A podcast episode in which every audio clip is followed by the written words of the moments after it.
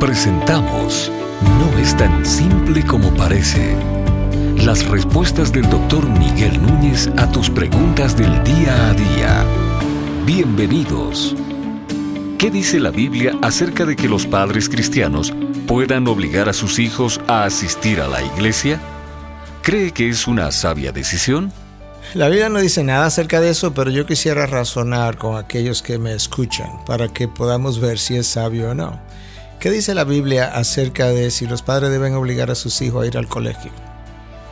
Nada. ¿Los padres cristianos obligan a sus hijos a ir al colegio? Claro, esa es una sabia decisión. Claro. ¿Qué dice la Biblia acerca de eh, si los padres deben obligar a sus hijos a que no manejen un carro hasta que no tengan la edad legal de conducir, que es 18 o 16 años dependiendo del país? Nada. ¿Es sabio no dejar que los hijos eh, conduzcan un carro antes de la edad legal de conducir? Claro. ¿Por qué? Porque el sentido común que Dios nos ha dado a nosotros dice que un joven de 15 años, de 14, de 12, no tiene la madurez ah, para manejar un carro. De esa misma manera, entonces nosotros también entendemos, por la misma gracia común y sabiduría común que Dios da a todos los hombres, que un, niño debe educarse. Y de, por como debe educarse, para él poder ser responsable y mantener su familia en el futuro, yo tengo que obligarlo. ¿Por qué? Porque el niño no tiene la madurez para decidir si a él le conviene o no le conviene ir al colegio, ir a la escuela, recibir una educación. De esa misma manera, yo tengo la responsabilidad, si entiendo que la iglesia le hace bien a mi hijo, de obligar a mi hijo que vaya a la iglesia. Yo nunca he podido entender el razonamiento de los padres de que yo no llevo a mi hijo obligado a la iglesia para que no le cojan odio a la iglesia. Pues no lo mande al colegio para que no le cojan odio al colegio, no lo mande a la escuela, no lo mande a la universidad, no lo mande al médico para que no le cojan odio al médico, no lo mande a ningún sitio eh, porque le pudieran coger odio a tal sitio. Sin embargo, ese razonamiento solo se aplica a la iglesia y a la verdad que le he dado mucha vuelta he tratado de, ponerme los zapatos de los padres, no lo acabo de entender.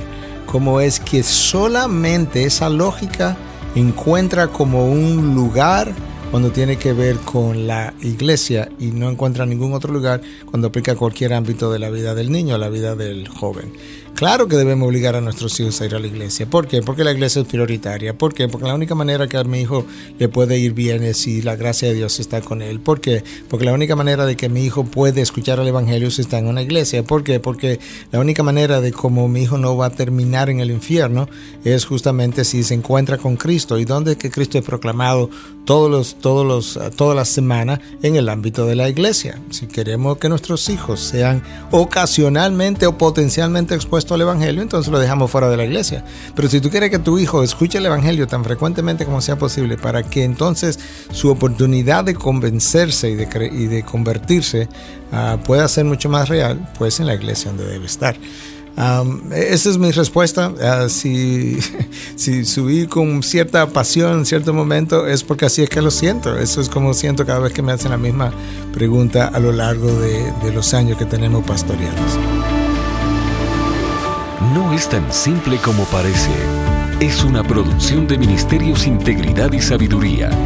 Para más información, visita nuestra página de internet integridadysabiduría.org. Gracias por tu gentil atención y será hasta la próxima.